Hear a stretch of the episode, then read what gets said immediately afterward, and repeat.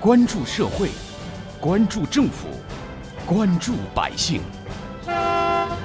民生新干线。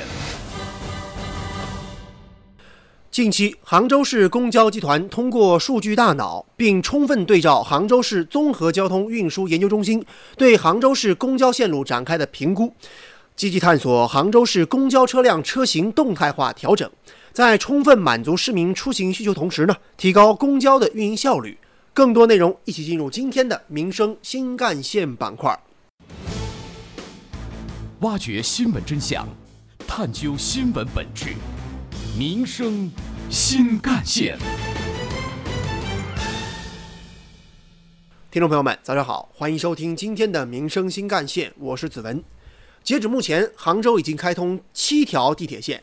轨道交通网络已经达到三百零六公里，以轨道交通为主体，公共汽电车为基础，公共自行车、水上巴士为补充的四位一体公共交通体系已经初显规模。作为公共交通的重要组成部分，公共汽电车网急需优化。在杭州市公交集团副总经理陈世成看来，优化方式有很多。随着轨道交通的不断嗯成网，杭州现在已经有第七条地铁线，那么地面的公交线线路，那么亟待优化和调整。那么前期呃第三方的评估机构，包括公交集团自己，对三百八十七条现在主城区的公交线路进行了一个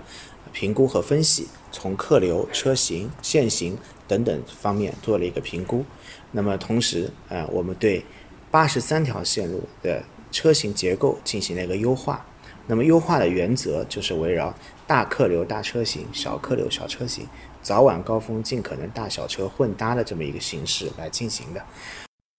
前期，杭州市综合交通运输研究中心从公交线路的限行、速度、客流、运力、效率等各个维度，对杭州主城区三百八十七条公交线路进行了比较全面的分析和评估。通过对线路高峰时段断面的满载率以及每公里运送的人次进行了定量分析和评估，同时，杭州市公交集团也充分利用大数据，对于各条线路的运营数据，按照早平峰、早高峰、日平峰、晚高峰、晚平峰等各种不同的时间维度进行了汇总和分析。陈思成，啊，那么同时车型的调整，我们也是秉承的，就是说是动态的一个过程。呃，在日常的通过我们的公交数据大脑当中的数据的监控，以及日常的视频的监控，以及日常的一些现场管理，那么在不断的调整我们的动态调整我们车辆的呃这个这个运行的一个情况。那比如现在杭州的外围城区啊客流量变得非常大，像我们的崇贤新城、呃这个良渚新城以及康桥一带，那么还有像类似于天都城、新桥。呃，丁桥一带，那么这些这些地区的线路，我们将投入将一些十二米的大容量的车辆投入到这些这些这个这个外围的区域。随着城市的不断发展，城市外围的公交客流不断增长，公交进一步强化对外围住宅区、商贸区、校区、园区以及景区的保障功能，也将城西北的三墩、蒋村等地区的三十七、七十七、一百三十、一百四十九。三百零三路等线路的车辆调整为大型车，并且根据客流变化及时调整班次和运力的投入。针对车型调整之后，呃部分的时段呃出现的客流和班次不匹配的一个情况，那么我们也对动态做了一个调整。比如三路，啊三路在换成小型车之后，我们发现七点二十到八点二十这一个小时的时间，车厢内的满载度较高。那么我们在六月一号开始。通过临近线路的支援，这样大线将十二米的大车型在早高峰的时候支援三路。那么通过这个这个举措之后，运行了两天之后，在六月三号，我们又对三路的这个呃整体的车辆配置又做了一调整，变成了大中小三种车型混搭的一个情况，混搭的一个局面。在屏风客流比较小的时候，我们采用小车型来运行，啊，在高峰客这个。客流比较大的时候，用大客流来运行，那么既能满足市民群众的一个需求，也能使公共公共这个交通的这个效率得到最大的一个发挥。而另一方面，针对杭州城东北的丁兰、崇贤、康桥一带客流不断增加的实际情况，优化了五十七、六十一、八十一、九十九、一百四十七、三百零七等线路的车辆和结构，加大十二米级的大型车投入，充分予以保障。对于部分客流日渐成熟的地铁接驳线、社区微公交，比如幺二幺六 M、幺二幺八 M、幺四幺二 M、幺六零三 M、幺九零二路等线路，原有八米以下的小型车已经不能满足客运需求，目前已经试点。投入十米及以上的大型车辆，为乘客提供更加方便舒适的换乘环境。具体动态调整的数据支撑是哪里来呢？对此，陈世成在杭州公交集团指挥调度中心的数据大屏前给记者举了一个例子。三路它很明显，你看七点二十和七点半的时候上行，上行就是大关往城站方向，每班平均每班车人次是五十个人。可以说是最高的时候了。那我们往下面移，你看我移到十点、十一点之后是怎么个状况？跑单趟它就十五个人，啊，那么我们的小型车的容量已经完全能够满足它的需求，所以这个时候尽可能派小型车，在高峰的时候尽可能换大型车。陈世成告诉记者，在旅游旺季和双休日，杭州公交也将加大四、七、幺零三、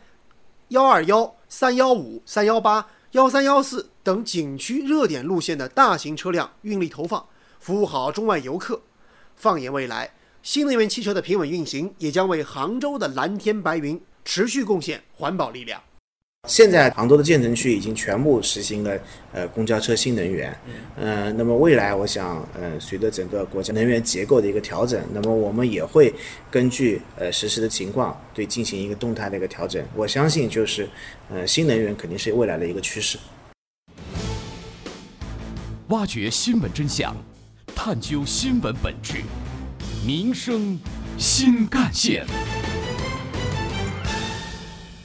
继续回来。为进一步提升杭州的公共交通投入的精准性，杭州公交集团未来将进一步优化运营车辆，提升服务品质。在后续购置的车型当中，车辆均为低入口、无台阶、双开门，方便老年人以及残障乘客登车。同时，要保障车辆的无障碍设施设置到位，并设想在车厢内安装电子显示屏、USB 接口等便民设施。对扶手、座椅等设施进行优化，通过公交数据大脑、视频监控以及日常的现场管理，精准收集客流动态数据，对客流潮汐现象明显的线路，完善同线路的大、中、小型的客车的混合配置，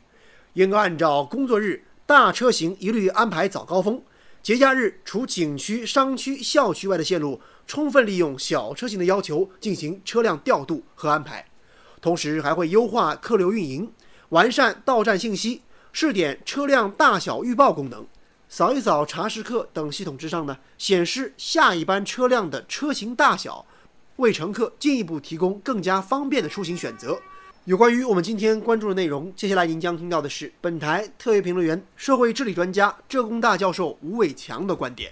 回顾杭州这个城市的机动化历史，会发现一些非常值得我们去反思的现象。二零零零年左右，杭州就提出公交优先战略，当时杭州还没有地铁啊，于是我们就希望通过地面公交车来实现公交优先，实施了很多方法。我列举一下吧。第一是希望以公交车来替代私家车出行，结果杭州私家车的数量从十万多辆增长到现在的三百多万辆。第二是划公交专用道。杭州公交专用道的里程全世界最长。第三，设置 BRT。杭州的 B 线曾经是全国的样板，我们一共画了八条 BRT，结果，二零二零年仅一年，杭州公交车的客运量大幅度下降了百分之三十五点一，甚至其中还有一些书生提出来要给公交车以交通信号优先，其他还有什么经济手段、财政手段、政策手段等等等等等，没有一个措施取得了成功。说明什么？证明一个当代大都市要实现公交优先，仅靠地面公交车是行不通的，必须靠多层级的轨道交通。